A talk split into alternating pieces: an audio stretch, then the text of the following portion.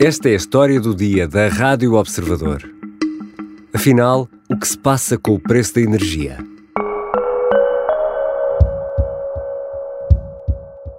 A partir do final, eh, em particular de agosto, mas já nas faturas de consumo elétrico de julho, as pessoas vão ter uma desagradável surpresa. Estamos a falar de quanto? Estamos a falar de qualquer coisa na ordem dos 40 ou mais por cento. Nuno Ribeiro da Silva é o presidente da Endesa Portugal. É um dos grandes especialistas em energia e é presença assídua nas rádios, televisões e jornais. Ribeiro da Silva até já passou aqui pela história do dia. Foi no episódio de 23 de fevereiro, na véspera da invasão da Ucrânia, e esse episódio tem como título A nossa fatura do gás vai ser uma arma de guerra?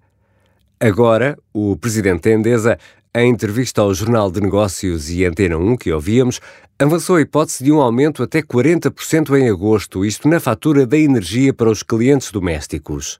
O secretário de Estado da Energia, João Galamba, declinou o convite da Rádio Observador para uma entrevista e fez uma declaração à Lusa. Galamba diz que Nuno Ribeiro da Silva está errado. Ao contrário do que disse o Presidente da Endesa Portugal, eh, não há nenhuma subida eh, de 40% está a falar sobre ofertas comerciais da sua própria empresa e só o próprio poderá dizer. Mas repito, as empresas são responsáveis uh, pelas ofertas comerciais que fazem. Há muitas ofertas comerciais. É a guerra na Ucrânia, as sanções a Moscovo e o fechar da torneira do gás por parte da Rússia abrem o caminho à escassez de gás na Europa, sobretudo na Alemanha. A energia está mais cara, muito mais cara, mas o governo garante que conseguiu com Espanha um mecanismo para evitar o aumento significativo nos custos da eletricidade. Será mesmo assim? O preço vai ou não vai disparar?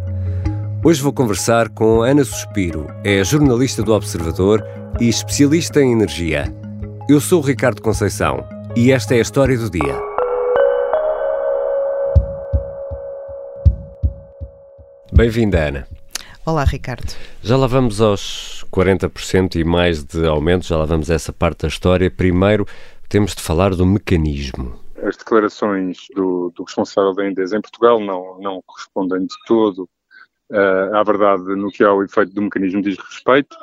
Em primeiro lugar, não há nenhuma subida de preços por causa do mecanismo, isso é uma impossibilidade. O, o, Afinal, Ana Suspiro, o que é isto do mecanismo? O mecanismo ibérico. É Sim, isso que tu queres saber. a gente fala o mecanismo, o mecanismo, o mecanismo. Portanto, isto foi um modelo que, sobretudo Espanha, mas também Portugal, criaram para travar o aumento do preço da eletricidade no mercado uh, grossista, digamos assim, uhum. que é uhum. onde as elétricas vão comprar a energia que vendem aos seus clientes. Esse preço estava a subir muito puxado pelo preço do gás natural, que uhum. é a uhum. tecnologia que define uh, o preço de toda a energia vendida numa hora em que seja necessário recorrermos ao gás natural para abastecer de energia elétrica a Península Ibérica. É o que serve de padrão, é isso? Fecha, fecha as ofertas, ou seja, como é o último a entrar, é o mais caro. Na hora em que o gás natural define o preço, toda a energia vendida naquela hora recebe o mesmo preço. Mesmo que não tenha os custos eh, do que tem o gás natural, mesmo por exemplo. Que seja eólica eólica que é quase produzida a custo zero, não é? uhum. é? E pode receber o mesmo. Portanto, o, que Portugal e Espanha quiseram criar foi um modelo que permitisse desligar o preço da eletricidade do preço do gás natural. Uhum. Esse é o mecanismo ibérico, só que, obviamente, que as centrais a gás natural têm aqueles custos, portanto, não, não vão produzir a perder dinheiro, claro. senão não produzem.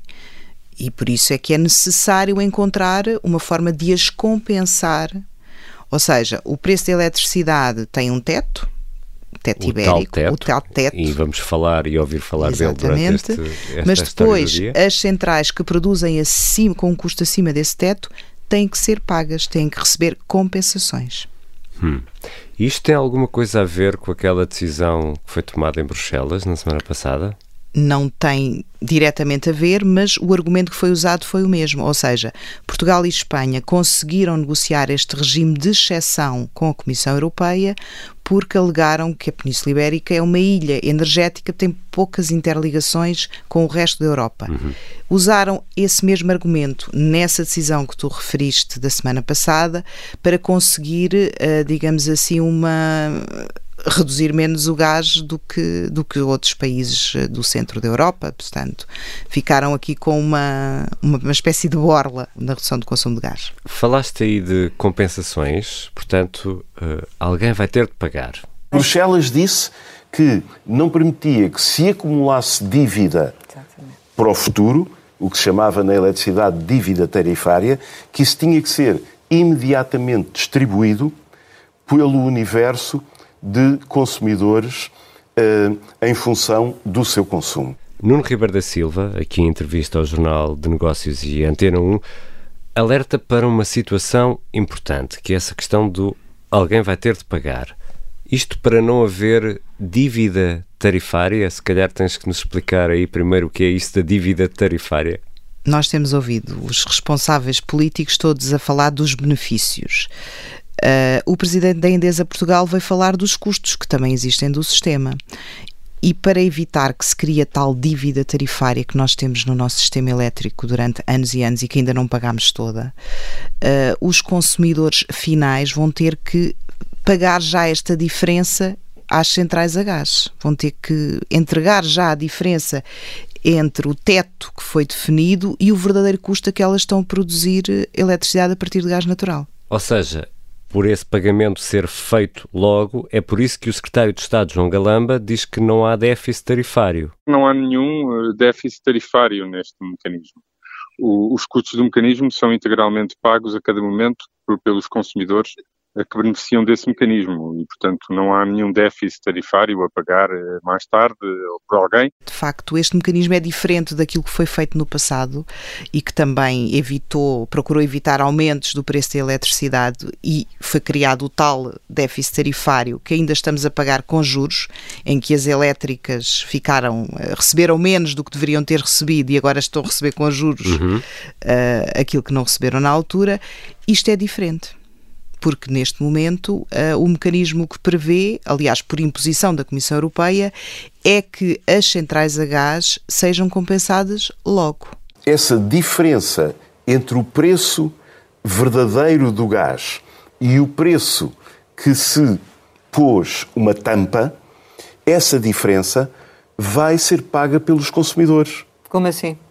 Através dos mecanismos de compensação. A ERS, o regulador eh, da energia, vai dizer que a maioria dessas eh, compensações vai ser paga pelas indústrias, mas o presidente da Endesa, aqui nesta entrevista à Antena 1 e ao Negócios, fala em aumentos para as famílias. Ou seja, estamos a falar de indústrias e depois estamos a falar de famílias. Afinal, Ana Suspiro, em que é que ficamos?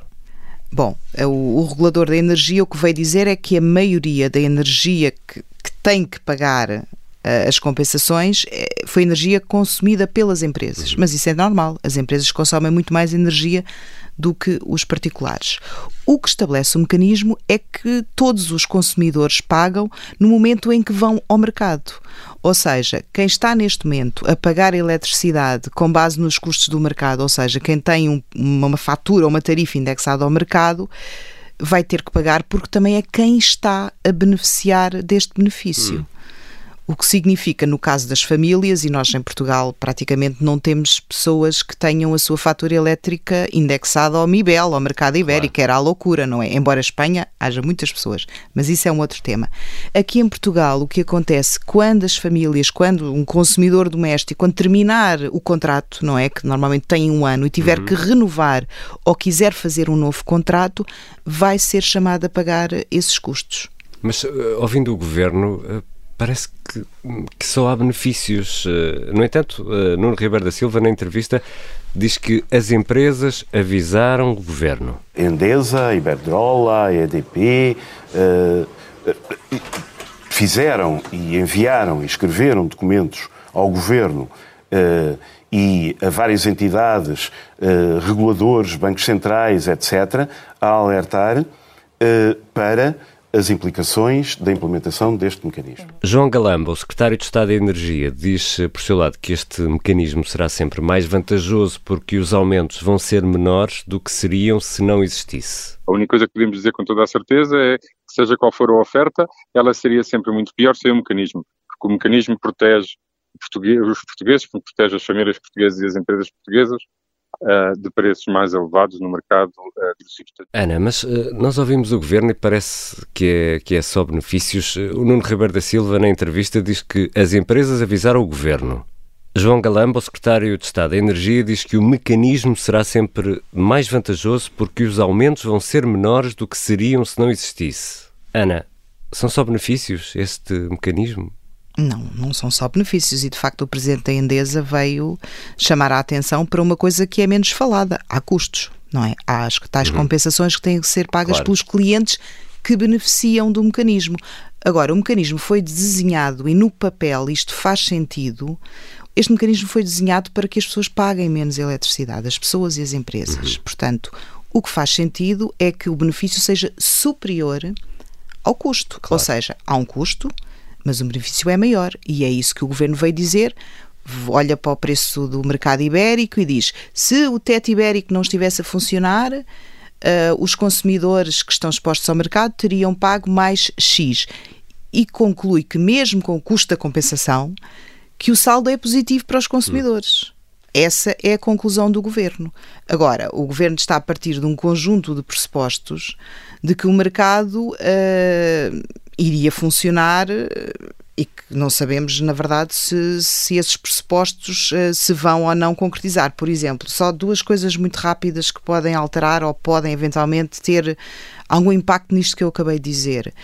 Nós estamos com uma seca muito grande. Estamos a usar mais gás natural do que achávamos que seria necessário e o gás natural está mais caro. Isto faz com que as compensações a pagar sejam mais elevadas. Hum. Por outro lado, ainda temos poucos clientes a pagar essas compensações porque, no caso dos portugueses, só quando vão mudar de contrato é que têm que pagar as compensações. Quanto menos clientes estivermos a pagar, maior é a compensação claro. por cada um deles. Claro. Portanto, isto são tudo fatores que podem distorcer aqui um bocadinho a lógica perfeita do, deste mecanismo, tal como foi descrita no papel. Então, por tudo isso que estás a dizer, e regressando aqui à, à, grande pergunta, que é a pergunta que toda a gente faz, quem está a ouvir esta nossa conversa no telemóvel, ou no computador, ou na rádio, está a consumir eletricidade, teve que carregar a bateria ou, ou, ligar a telefonia lá em casa, para quem ainda tem telefonia em casa.